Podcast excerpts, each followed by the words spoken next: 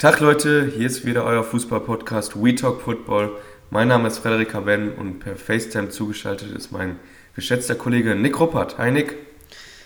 Hi Frederik, Mahlzeit auch von meiner Seite. Ja, wie wir angekündigt haben bei Instagram, heute die Special-Folge erst am Freitag. Wir wollten unbedingt noch Dortmund äh, mit hinzunehmen und ich sag mal so, es hat sich gelohnt, aber dafür mhm. oder dazu wollen wir später kommen. Äh, wollen wir erstmal oder auch nicht chronologisch Bitte? Oder auch nicht. Oder auch nicht. Ja, chronologisch äh, vorgehen und ähm, ja, mit der Champions League anfangen, mit dem Champions League Dienstag, wo Chelsea gegen OSC Lille gespielt hat. Und ja, ich sag mal so, die haben souverän gewonnen, würde ich sagen, oder? Ja, auf jeden Fall. Also wenn man sich den, den Ballbesitzanteil anguckt, dann war es eigentlich ein relativ ausgeglichenes Spiel. Aber wenn man sich dann am Ende doch das Spiel insgesamt angeguckt hat, äh, auf jeden Fall ein verdienter Sieg von Chelsea, haben das souverän gemacht, haben ihre Favoritenrolle auf jeden Fall, ähm, sind ihr gerecht geworden und von daher haben wir beide ja auch nichts anderes erwartet. Ich habe es sogar noch ein bisschen ja, knapper getippt. 2-1 war ja mein Tipp. Wäre, glaube ich, auch durchaus drin gewesen. Ich meine, immerhin 15 Torschüsse von Lille. Aber so wirklich zwingend im letzten Drittel waren die, ähm, die Franzosen ja dann am Ende doch nicht. Und von daher, ja, auf jeden Fall, äh, glaube ich, eine ziemlich gute Ausgangslage für Chelsea jetzt im Rückspiel. Ja, auf jeden Fall. Also ich würde sagen, dass Chelsea natürlich auch immer aus dieser geschlossenen, äh, starken Defensive ins Konterspiel reingeht über halt diese schnellen Spieler. Die haben dazu halt auch einfach dementsprechendes Spielermaterial. Und äh, das Tor von Pulisic spricht halt Bände, wo ähm, ja, Kanté den Ball über ja, 20, 30, 40 Meter über den Platz treibt und äh, obwohl er eigentlich alleine auf fünf Mann zuläuft, den richtigen Passweg noch zu Pulisic findet, der das Ding dann ja souverän einschiebt. Und ähm, ja, das erste Tor nach einer Ecke, ja, das kann passieren. Äh, aber ja, das spielt Chelsea halt nur in die Karten, wenn man gegen, gegen sie zurückliegt. Ähm, aber Lille hat sich nicht versteckt und äh, ja, im Rückspiel äh, zu Hause ich sag mal, es ist theoretisch noch alles drin. Vom Ergebnis her 2-0 ist jetzt nicht übermäßig, aber äh, Chelsea ist, ja, hat einfach so eine gute Defensive, dass ich mir das nicht vorstellen kann, dass sie sich das noch nehmen lassen. Und äh, ich glaube, deswegen sind sie eigentlich auch durch. Ähm, aber wie gesagt, Lille musste sich auf jeden Fall nicht verstecken, haben sich ja in der Wolfsburger Gruppe durchgesetzt und ähm, ja, haben jetzt einfach einen schweren Gegner bekommen. Ne? Das äh, ist dann halt einfach das Los, Glück bzw. Pech und äh, ja. So würde ich das dann am Ende sehen. Ja, kann ich dir auf jeden Fall nur zustimmen. Ich fand es auch wirklich ähm, ja, bemerkenswert, wie ähm, ja, offen sie dann doch mitgespielt haben. Hätte man sich ja auch im Vorfeld vielleicht ein bisschen anders vorstellen können, aber wie du schon gesagt hast, auch in der Gruppenphase immer äh, ziemlich ähm, selbstbewusst aufgetreten, haben immer versucht, äh, ja, ihr Ding durchzubringen, äh, selbstbewusst zu spielen, nach vorne zu spielen und von daher, ja, insgesamt ja doch ein sehr unterhaltsamer Kick. Ähm, ja, dann am Ende mit dem besseren Ende für Chelsea. Genau. Und man muss ja auch sagen, sie haben einen der besten Spieler verloren mit Ikone, äh, ist zu Florenz gegangen in der Winterpause, äh, hat dann immer noch einen äh, Renato Sanchez, der halt auch immer für Wechselgerüchte sorgt. Das ist natürlich auch, ja, bringt jetzt nicht die Ruhe in die Mannschaft, aber ähm, ja. Hat, Wie siehst du denn seine Situation? Ist er bereit für den ja, nächsten Schritt? Also ich, ich sag dir ganz ehrlich, ich glaube auch, dass er bei Bayern damals äh, nicht schlechter war, als er es jetzt war, aber ich halte von seiner Spielweise einfach nicht viel. Für mich ist das ein Spieler, der in, in der Mannschaft, ja, wie, wie Lille halt eher glänzen kann als in einer Mannschaft wie Bayern zum Beispiel, mhm. wo sich der Gegner dann in der Liga halt meistens hinten reingestellt hat. Und äh, er hat sich ja auch oft dann versucht, irgendwie die Bälle hinten abzuholen und das Spiel zu gestalten. Das, das braucht Bayern halt auch überhaupt nicht. Und da hat Bayern auch genug andere Spieler.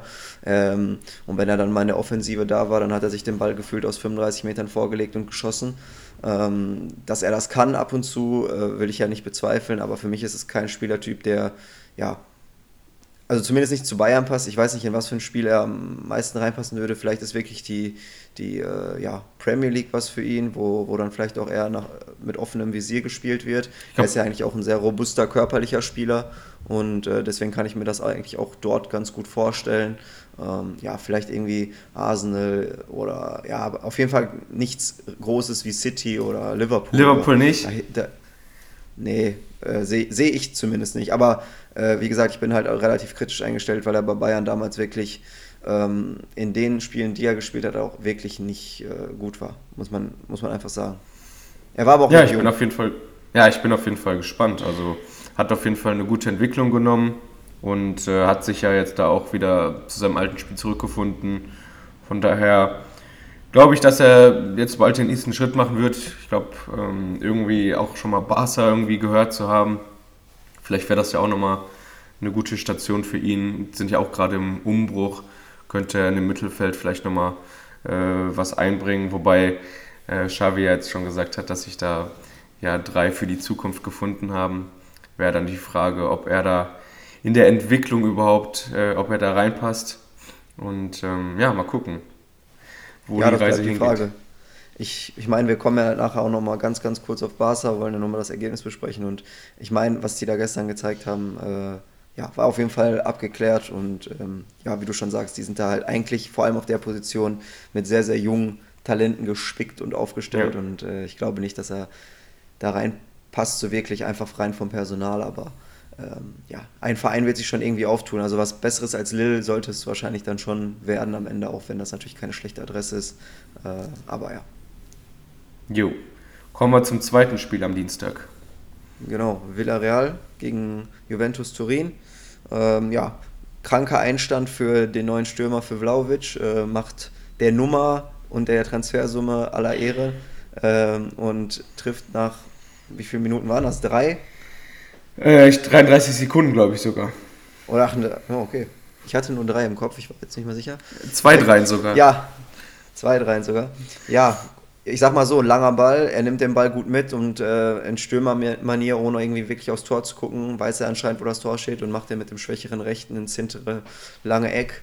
Ähm, aber ja, Juventus ja auch eine Mannschaft, die ja dann schnell passiv wird. Ich meine, die Aufstellung ist auch relativ defensiv gewählt, wenn man sich äh, anguckt, mit was für ein Personal da agiert wird. Alleine Lucatelli, Rabiot und McKenny ähm, und Quadrado, der zuletzt auch oft Rechtsverteidiger gespielt hat, bilden äh, in dem 4-4-2 die zweite, vierte Kette. Dahinter dann noch eine defensive Viererkette und vorne machen es dann Vlaovic und Morata gefühlt alleine. Ähm, also da merkst du dann schon, wenn ein Dybala fehlt, wenn Chiesa fehlt oder Bernardeschi etc., das sind einfach diese Kreativspieler und Unterschiedsspieler.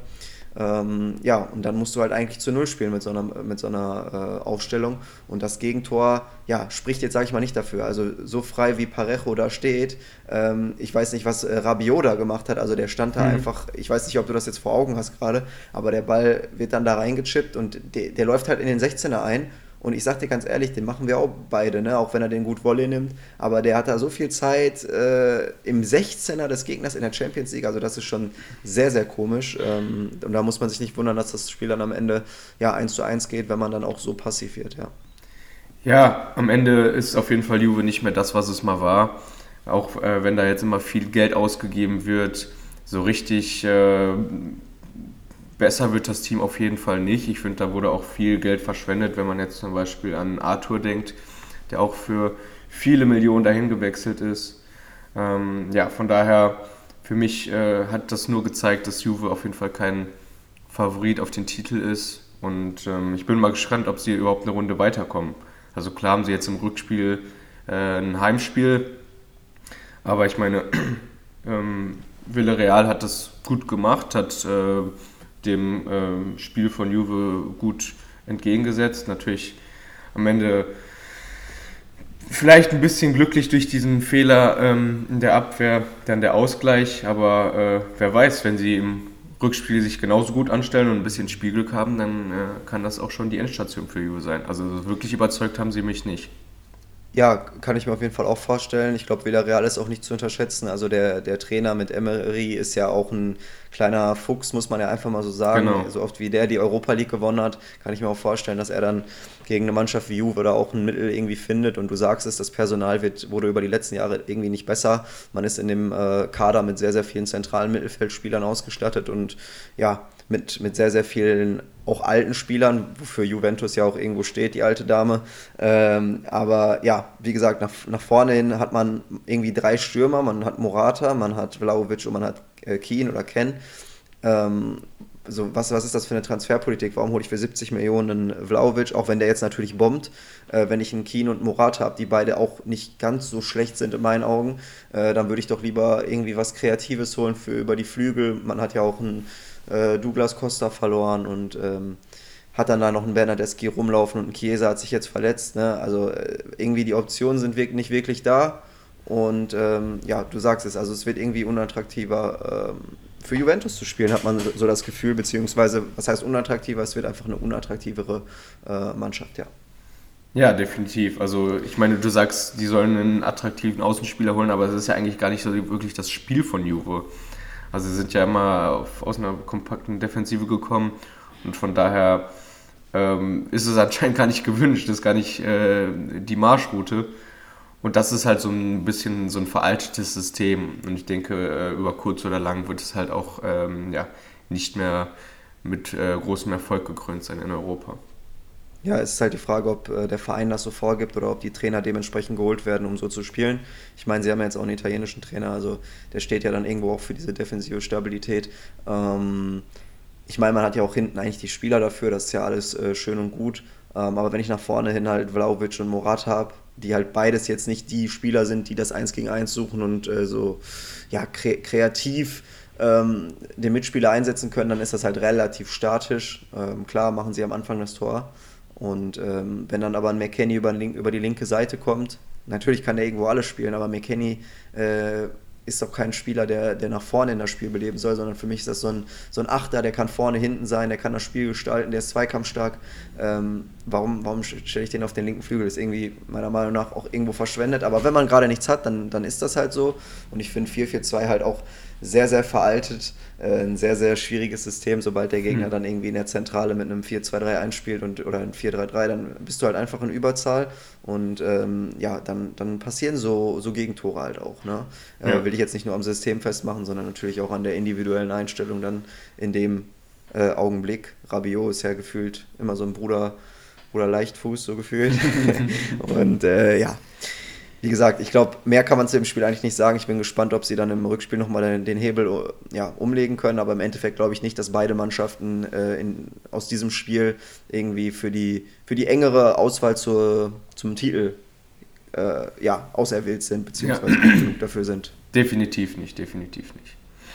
Ja gut, dann kommen wir zum, zum Mittwoch. Äh, ich glaube, da können wir mit Atletico gegen Manchester United starten.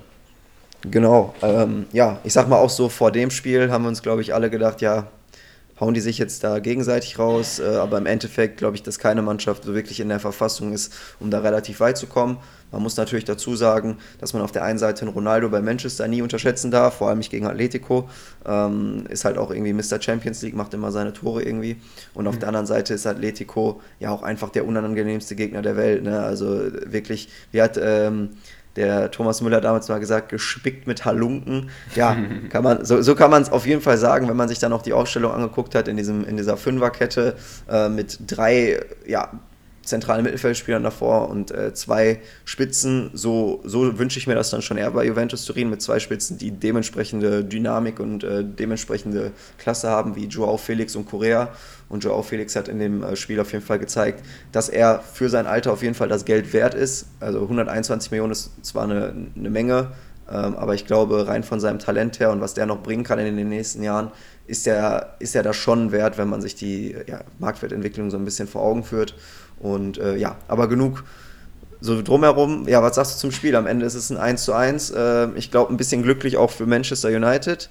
Ähm, ja, was, was, was hältst du davon?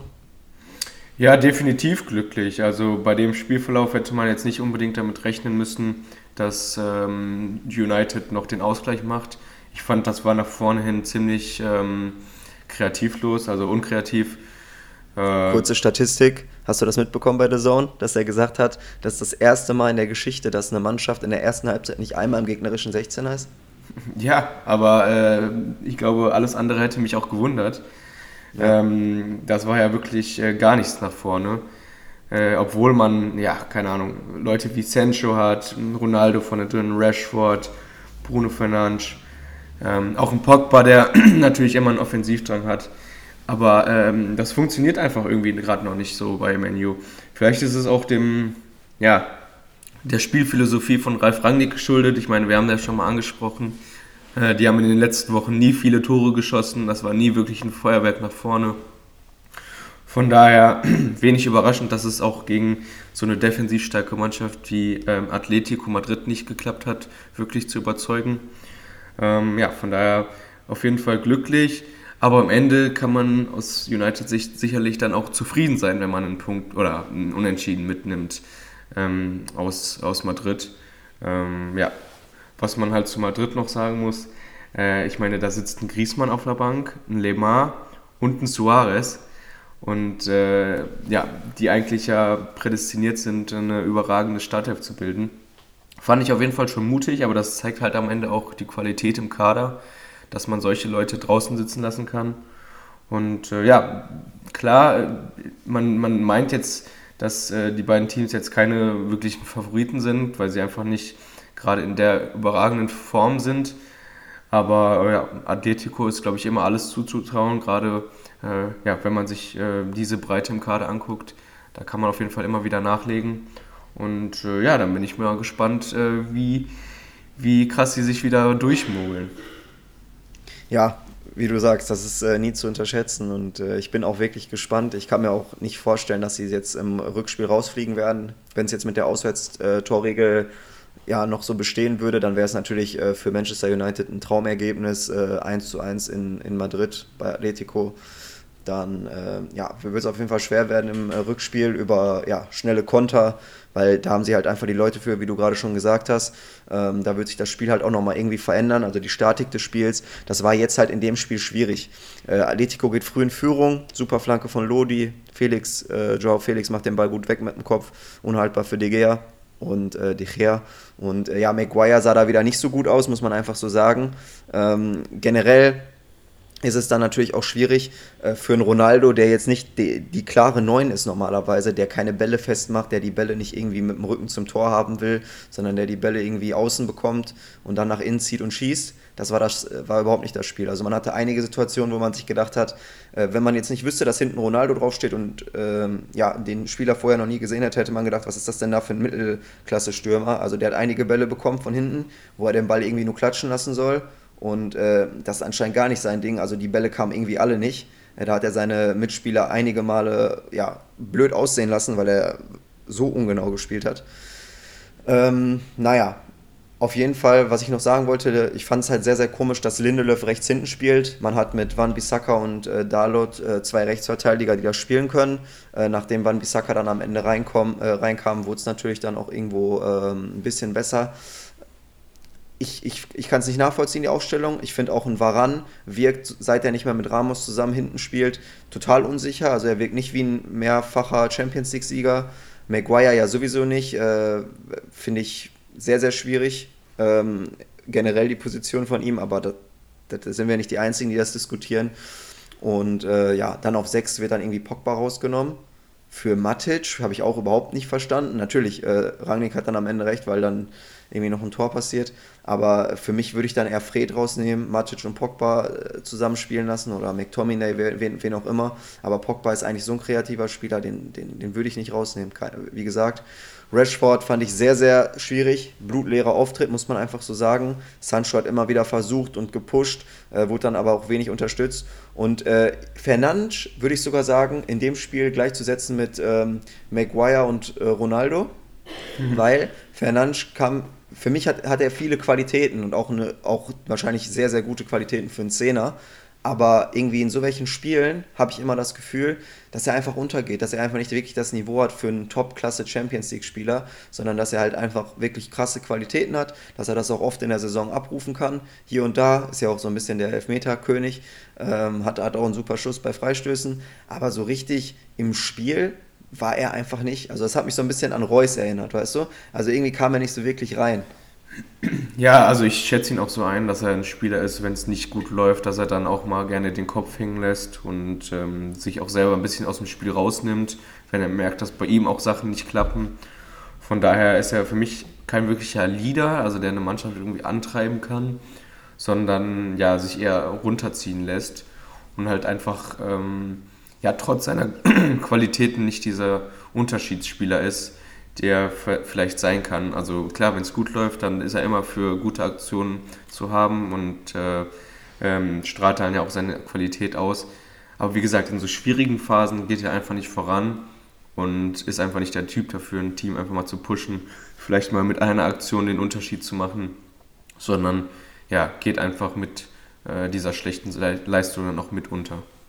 Ja, aber wen siehst du denn da bei Manchester United, der in diese Rolle reinwachsen kann und der das machen kann? Also, wenn überhaupt, ist es vielleicht ein Pogba, der das halt auch mit Qualität nochmal unterstreichen kann und vielleicht ein Ronaldo, aber halt auch nur, wenn es richtig läuft. Und ansonsten hast du halt relativ wenig. Ne? Viele junge Spieler mit Qualität und ältere Spieler, die halt eher Durchschnitt sind. Ja, also ich sehe da aktuell keinen. Das ist, glaube ich, auch der Grund, warum äh, also die am Ende aktuell so ja, schlecht dastehen, sage ich mal in Anführungszeichen. Ähm, einfach weil da niemand wirklich vorweggeht. Auch ein Ronaldo kann das Team nicht so richtig pushen, ist wahrscheinlich auch viel mit sich selbst beschäftigt, äh, hat nicht die Quoten und die äh, Stats, die er eigentlich ähm, normalerweise abliefert. Von daher sind alle gerade, glaube ich, gefühlt so ein bisschen mit sich selber beschäftigt und äh, keiner kann irgendwie das Team so richtig voranbringen. Deswegen gerade eine richtig schwierige Phase. Vielleicht äh, muss da im Sommer nochmal ein Leader geholt werden, der eine Mannschaft danach voranbringt. Ich glaube auch, dass so ein, so ein, Spieler wie vielleicht hinten in der Innenverteidigung, der sowohl stärken würde als auch als Leader vorangehen kann, so ein Delicht für die Zukunft, der hat ja schon mit 19 äh, die Ajax-Mannschaft äh, ins Champions League Halbfinale geführt, kann ich mir vorstellen, dass das ein Transfer wäre. Und ich meine, äh, auch wenn das jetzt auf die Bundesliga bezogen ist und vielleicht nicht, äh, der jetzt vielleicht nicht die Qualität hat für Manchester United, aber so ein Spielertyp, wie es ein Robert Andrich ist, sowas mhm. fehlt denen halt gerade. Das ist ja. halt einfach ein Spieler, der die Drecksarbeit macht, der da vorangeht. Äh, bisschen auch so wie Jude Bellingham bei Dortmund. Ne? Das, das sind halt einfach Spieler, die wichtig sind äh, fürs Team, fürs Teamgefüge. Da bringt ja auch der, der Kaderwert und äh, die ganze, das ganze Talent halt auch einfach nichts. Und ähm, ja, sowas ist halt einfach äh, extrem wichtig. Und äh, ja, einmal will ich noch Elanga rausheben. Natürlich jetzt das zweite Mal, dass er reinkommt und trifft. Äh, ja, Rangnick ein gutes Näschen bewiesen. Und erstmal spricht die äh, Quote ja auch für Rangnick. Freut mich erstmal für ihn. Äh, vielleicht kriegt er es jetzt auch über die Saison äh, hinweg noch hin, ja, da ein bisschen gefestigten Terrain Fußball zu spielen.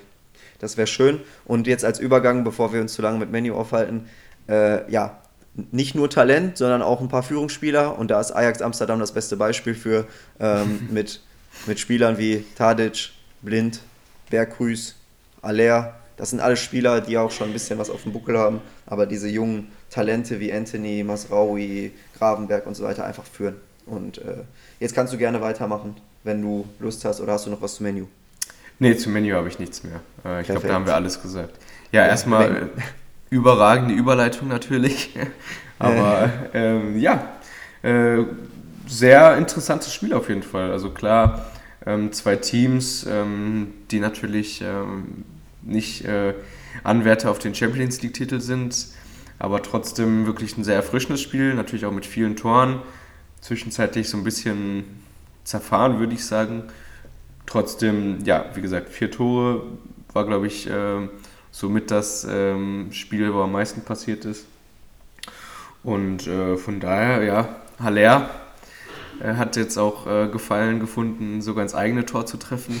Quasi mit einem Doppelpack.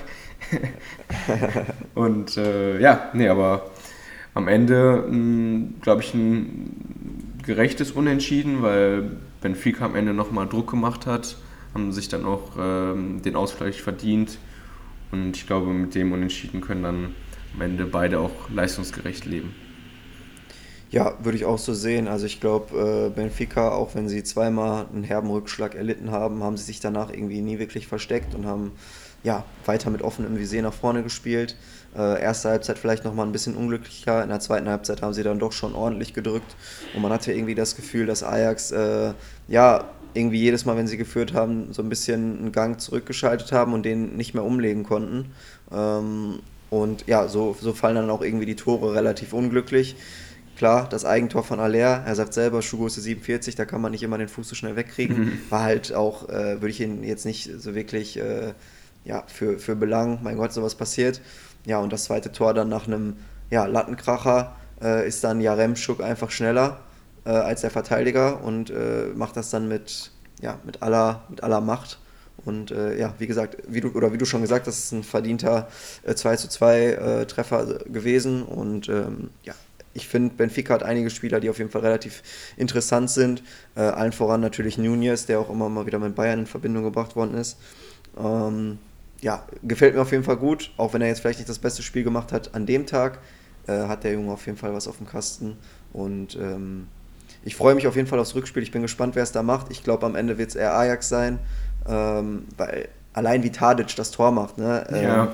Ähm, das, das ist einfach äh, überragend und auch Aller das Tor spricht einfach dafür, was für ein Stürmer er ist. Er steht einfach immer richtig und er hatte danach ja, glaube ich, noch eine Möglichkeit, wo er den Ball eigentlich macht äh, oder normalerweise macht.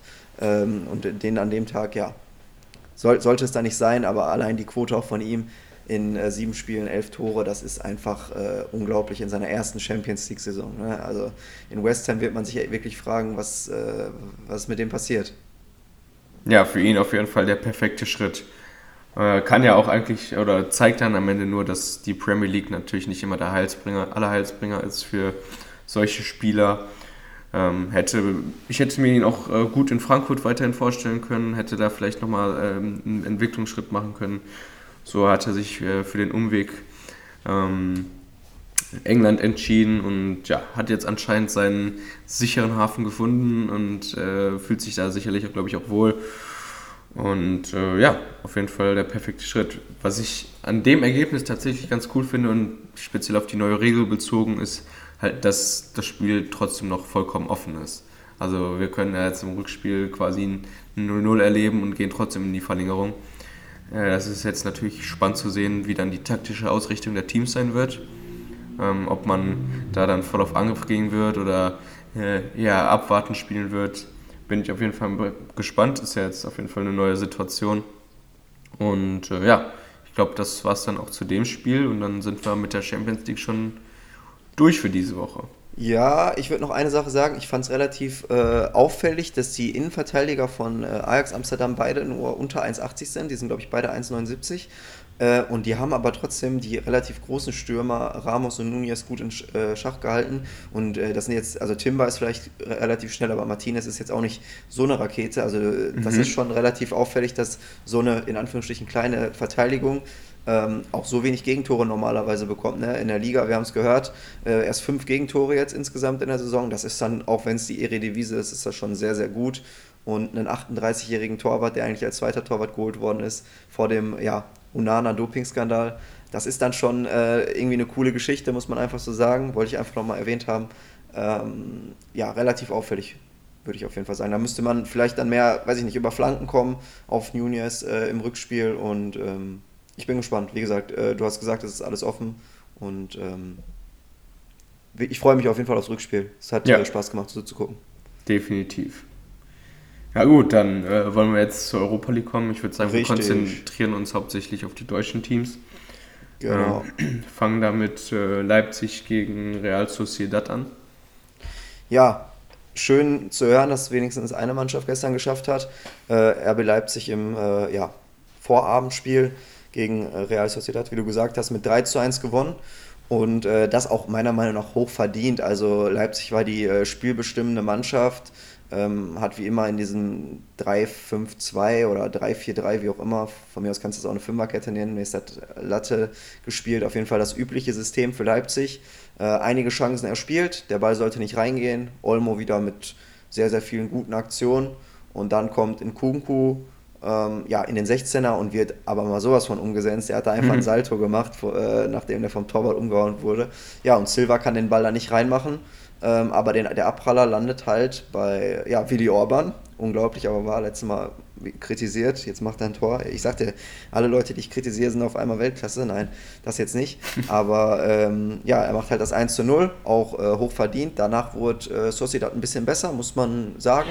Aber Leipzig äh, ja, hat nicht aufgesteckt und macht dann in äh, Form von Silva, der dann, ja, sag ich mal, den schwierigeren Ball aber sowas von geil reinmacht. Äh, der wusste halt, das, das war halt so wirklich so dieses klassische, was ein äh, Jugendtrainer immer früher gesagt hat, das, oder das, was jeder Jugendtrainer sagt. Ja, wenn du nicht weißt, wohin, dann einfach ins Tor. Ja, witzig. Äh, aber er hat es halt umgesetzt. Ne? Also der, der knallt dann da irgendwie einfach drauf und der Ball geht rein. Gönne ich auch Silver, weil Silver einfach ein irgendwie sympathischer Dude ist.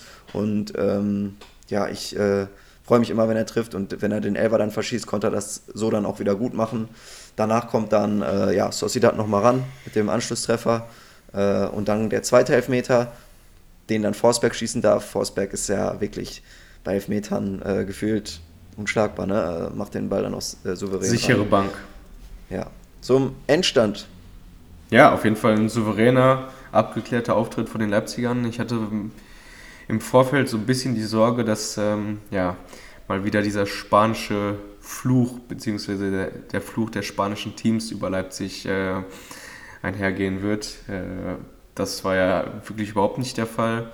Dann äh, gerade doch bei so einem Auswärtsspiel ist ja auch äh, schwierig, aber äh, die haben sich das überhaupt nicht anmerken lassen. Einfach eine wirklich starke Leistung und ja, der verdiente Sieg, beziehungsweise das verdiente Weiterkommen. Ja, sehe ich genauso. Freut mich auch. Ähm, sowohl für Leipzig als halt auch für Deutschland vor allem. Ähm, ich bin gespannt, wie das jetzt am Wochenende dann ausgeht gegen Bochum. Äh, ob sie das mhm. dann, ob sie die, das Spiel dann irgendwie auch in den Knochen spüren. Ich glaube, das, äh, das kann Bochum auf jeden Fall in die Karten spielen. Äh, Wäre auf jeden Fall äh, schön, aber äh, das Wichtigste ist jetzt erstmal da jetzt die Europa League auch für Leipzig gewesen. Und wie gesagt, die machen sich da jetzt immer mehr zu, einem, zu einer souveränen Mannschaft, so wie man das eigentlich auch von der deutschen ähm, ja, Top-4-Mannschaft in der Europa League erwartet, dass sie sich da einfach souverän durchsetzen. Auch wenn es Real Sociedad ist und die eine gute Saison haben, muss man sich da einfach durchsetzen als deutsche Mannschaft für die Liga und für die Stärke der Bundesliga und äh, endlich mal wieder ein äh, kleines Lebenszeichen für die Bundesliga. Ja. Definitiv. Kommen wir zu einer äh, großen Enttäuschung für die Bundesliga. Oh ja. Äh, das Wunder von Glasgow ist ausgeblieben.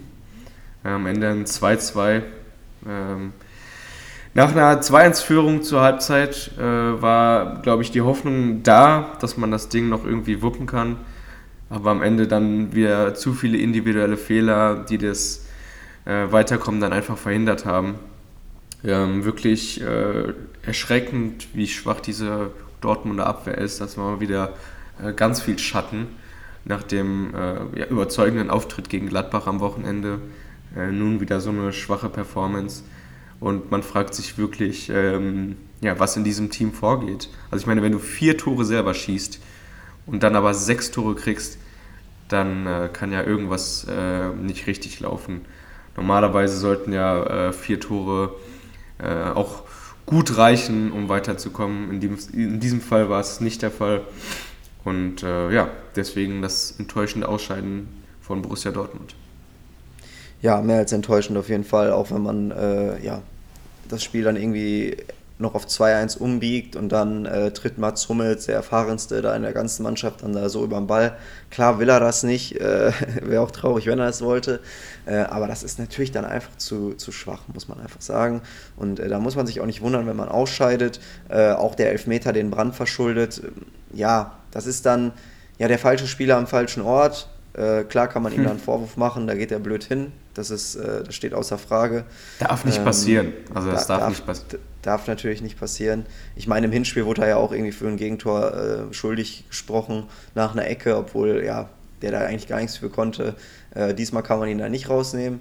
Ähm, auf jeden Fall sein, sein Fehler. Aber auch andere Spieler, zum Beispiel Reus, relativ untergetaucht in so einem Spiel. Ähm, am Wochenende noch mit Gala-Vorstellung gegen äh, Gladbach. Diesmal ja wieder relativ unauffällig. Brand nach vorne hin auf jeden Fall äh, besser als, äh, ja, als defensiv. ähm, aber auch sonst, keine Ahnung, äh, Donny Malen, Donian Malen spreche ich auch einfach die Klasse ab, in, in einer europäischen Topmannschaft zu spielen. Ähm, der Junge hat Tempo äh, und auch vielleicht Zug zum Tor. Aber was der Spiele, spielerisch und technisch äh, drauf hat, ist halt einfach zu wenig. Auch die, die halbe Vorlage da auf Bellingham, da will er den Ball irgendwie ganz woanders hinflanken und äh, der landet dann irgendwie durch Glück bei Bellingham, was dann zum äh, Ausgleich führt. Äh, und das Tor, was er macht, ja, steht dann da an der richtigen Stelle. Wie gesagt, äh, Zug zum Tor hat er irgendwie. Vielleicht hat er auch den Riecher.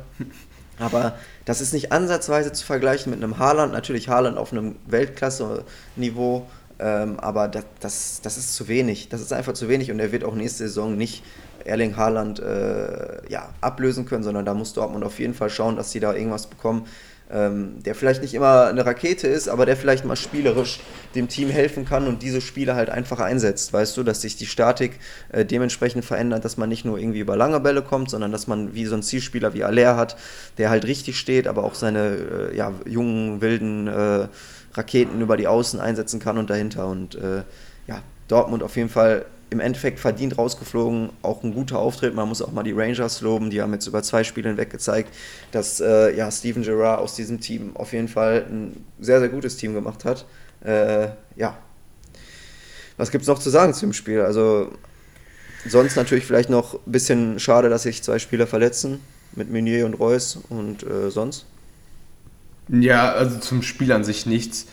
Äh, ich glaube, ähm, die Enttäuschung und das Ergebnis spricht für sich. Äh, das war auf jeden Fall nicht, was sie sich vorgestellt haben. Wir wollten ja gerade in der Europa League weit kommen, um auch äh, finanziell die Mittel zu haben nach dem Außen der Champions League. Das ist ja wirklich kläglich gescheitert. Nach dem Außenpokal, jetzt der zweite Pokalwettbewerb, der ähm, ja, jetzt durch die Hände geglitten ist. Gerade weil, ähm, vor dem Hintergrund, dass man in der Bundesliga ja eigentlich äh, nie die Chance hat, so richtig ähm, einen Titel zu gewinnen. Zumindest wenn man sich die letzten Jahre anguckt, ist ähm, der Pokalwettbewerb immer umso wichtiger für Dortmund. Dass man das dann so herschenkt, wirklich ähm, traurig und äh, da muss auf jeden Fall ein Umbruch in der äh, Sommerpause dann passieren. Ja, glaubst du, dass äh, Rose bis zum Ende der Saison Trainer sein wird, ähm, bezogen alleine auf die Ablöse, oder würdest du sagen, dass äh, vielleicht Herzic äh, zum Ende der Saison nochmal übernimmt? Äh, ja, was, was hältst du davon? Oder was glaubst du? Mm, ja, ist am Ende ja so ein bisschen das gleiche Problem wie in Gladbach. Man hat eine ähm, üppige Ablöse bezahlt für einen Trainer und ähm, will den dann dementsprechend natürlich auch nicht äh, direkt rauswerfen, gerade weil man ja sicherlich auch eine Idee hat, äh, wie man Fußball spielen möchte. Die möchte man mit dem Trainer ja auch umsetzen. Ich glaube, in diesem Fall ist es auch ähm, viel der individuellen, individuellen Qualität äh, geschuldet, beziehungsweise die nicht vorhandene individuelle Qualität. Ich meine, da passieren einfach hinten zu viele Fehler. Ich glaube, da kann der Rose machen, was er will. Äh, am Ende sind die Jungs auf dem Platz dafür verantwortlich, was da passiert. Und er kann natürlich jetzt nicht die, die Fehler äh, per se abschalten stützt auch einfach nur die, äh, die These, dass wir gesagt haben, dass es kein Torwartproblem war, auch schon vor der Saison, sondern dass es weiterhin einfach diese Def dieses Defensivproblem ist. Und sei es ein Akanji, sei es ein Hummels, sei es ein Sagadu oder auch ein Emre Can, das ist halt einfach zu wenig, was die, was die bringen. Das ist einfach so. Ja, von daher, ich will ihn nicht ganz aus der Kritik rausnehmen. Äh, natürlich ist der Trainer immer für das Team verantwortlich. Trotzdem glaube ich, dass es einfach Zeit wird für einen, für einen personellen Umbruch auch. Da muss jetzt äh, im Sommer nochmal was passieren, was natürlich umso schwieriger ist, weil man quasi jetzt die Gelder verspielt hat, mit denen man im Sommer dann hätte einkaufen können. Ich glaube, man wird ähm, ja dann Haaland auf jeden Fall verkaufen, um diese Transfereinnahmen zu generieren. Und ähm, ja, dann muss man gucken, was man dann halt mit dem vorhandenen Geld anstellen kann. Ja. Ja, bei Haaland ist natürlich auch immer die Sache, so oft wie der verletzt ist, ne, ähm, spielt man ja gefühlt eh ohne ihn. Kann man, kann man sich, also zumindest über viele Wochen im Jahr, äh, dann gibt man den halt ab, kann sich davon vielleicht einen Spieler holen, der vielleicht nicht an, an, an das Leistungslevel von ihm kommt. Äh, das können wahrscheinlich nur die wenigsten, aber der dann sich einfach solide entwickeln kann und der halt auch immer da ist, für die Mannschaft einfach fit ist. Und ähm, ja, du sagst, es ein Umbruch ist auf jeden Fall notwendig. Süle oder Niki Süle ist auf jeden Fall der erste Baustein.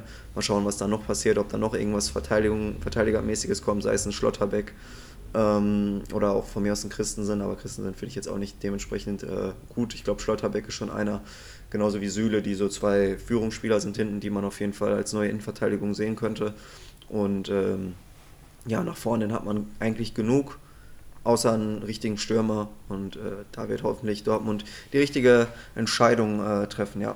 Ich bin gespannt, was da, was da noch so kommen wird. Äh, noch eine letzte Frage zu Dortmund. Würdest du sagen, dass äh, jetzt, wo sie ausgeschieden sind in der Europa League und im Pokal, dass sie sich jetzt äh, dadurch auf die Bundesliga konzentrieren können, dass sie da nochmal irgendwie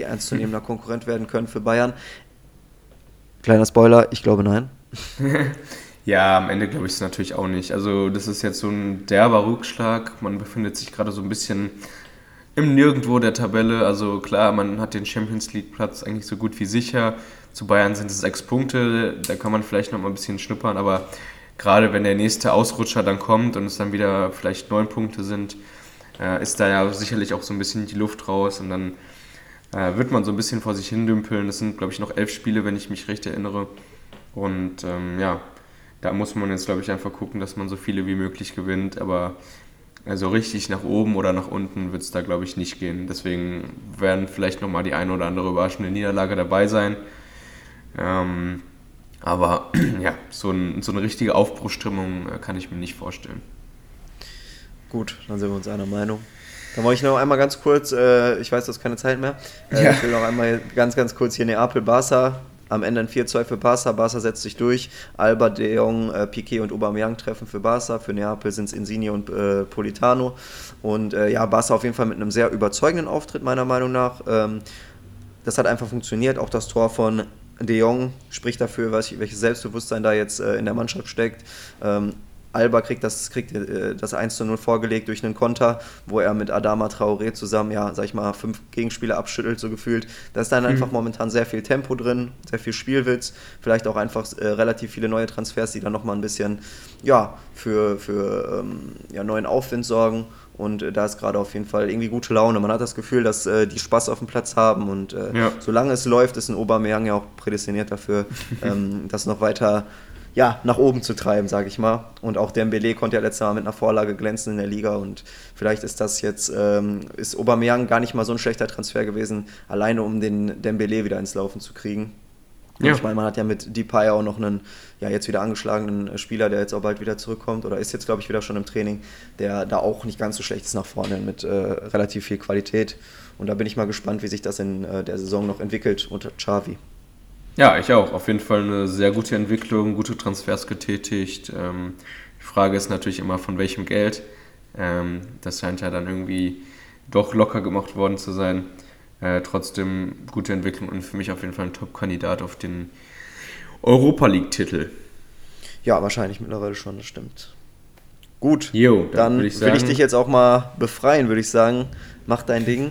Äh, schön, dass ihr reingehört habt und ähm, ja, wir hören uns wahrscheinlich Montag, spätestens Dienstag wieder zur Bundesliga-Analyse. Mal schauen, was am Wochenende so passiert. Heute Abend Hoffenheim gegen Stuttgart als Start und äh, ja, einige Spiele, wo ich, äh, ich habe gefühlt alles 2-1 oder ich glaube, ich habe alles 2-1-1-2 getippt. Das waren, sagen wir mal so Nuancen. Okay, sehr schön. Ja, dann muss ich mal gucken, was ich gleich noch äh, Hauptsache, du vergisst das Kick-Tipp-Tipp nicht, weil sonst äh, ziehe ich dir noch weiter. Ah, weg. sonst ist es langweilig für dich, ne? Naja, schon ja. klar. gut. Ja, gut. Dann würde ich sagen, wir freuen uns, wenn ihr das nächste Mal auch wieder einschaltet, wenn es wieder heißt We Talk Football. Heute kommt das mal von mir. Und äh, ich würde mal sagen, bis dahin, ciao. Ciao, ciao, ciao.